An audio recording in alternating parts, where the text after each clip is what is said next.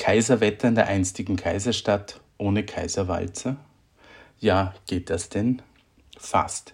So viel lässt sich nach dem Neujahrskonzert 2023 an einem strahlenden 1. Jänner-Vormittag sagen. Gleich zu Beginn wurde der Flott gefragt, wer tanzt mit? Eine Polka-Schnellpremiere von Eduard Strauss zum Einstieg in ein Konzert, für das Dirigent Franz Welser Möst und die Wiener Philharmoniker mutig 14 noch nie am ersten gespielte Raritäten für die 15 offiziellen Programmpunkte aus den Archiven gefischt haben. Ein Fressen für neugierige Feinspitze mit Werken der drei Strauß-Brüder Johann, Josef und Eduard sowie deren Kollegen Franz von Soubé, Karl Michael Zierer und Josef Helmesberger. Dass mit dem Marsch für Radetzky von Johann Strauss Vater nicht dem einzigen Feldherrn gehuldigt wurde, stellte an zweiter Stelle sogleich Heldengedichte von Josef Strauss unter Beweis. Komponiert wurde der Walzer aus Anlass der Enthüllung eines Erzherzog Karl-Denkmals.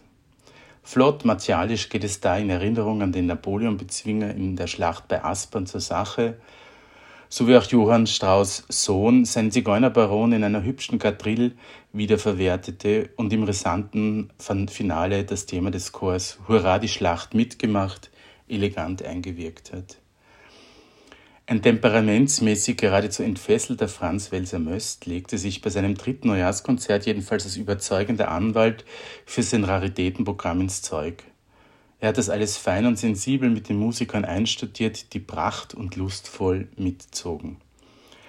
Selbst wenn man diesmal auf so manche Vögel verzichten musste, etwa den Kuckuck im Krapfenwaldel von Johann Strauss Sohn, auf das fröhliche Tirillieren in seinen Geschichten aus dem Wienerwald oder die geschwätzigen Dorfschwalben aus Österreich vom Bruder Josef. Der hat dann doch noch das Käfigdürdel für den einst so beliebten Zeisig in seinem zauberhaften Zeisallenwalzer geöffnet eine der überzeugenderen Strauß-Novitäten, die im Goldenen Saal mit seinem in Flamingo-Rosa gehaltenen Blumenschmuck für Stimmung sorgten. Als besondere Entdeckung erwies sich ebenso Karl Michael Zierers in süßer Melodienseligkeit dahinziehender Walzer in lauschiger Nacht. Zum flinken Durchstarter nach der Pause gelangt die Ouvertüre zu Franz von Soubés unbekannter Operette Isabella. Danach hatte Josef Strauß, der sensible, fragile der Strauß-Brüder, mit sieben Stücken seinen großen Auftritt. Der populärere Johann hat ihn selbst als den begabteren von uns beiden bezeichnet, was eindrucksvoll seine grandios instrumentierte, den Tanzmusikrahmen weit in Richtung Tondichtung öffnende Orchesterfantasie Allegro Fantastique bewies. Die wohl schönste Überraschung des Vormittags wogegen sich seine Perlen der Liebe, ein komponiertes Hochzeitsgeschenk an seine Braut, dann schon ein wenig abgeklärt in der Liebesglut zeigten.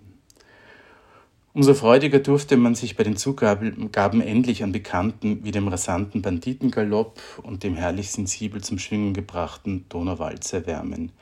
So sehr, dass das höchst motivierte Publikum beim Radetzky-Marsch mit Klatschen, Orchester und Dirigent fast überholte.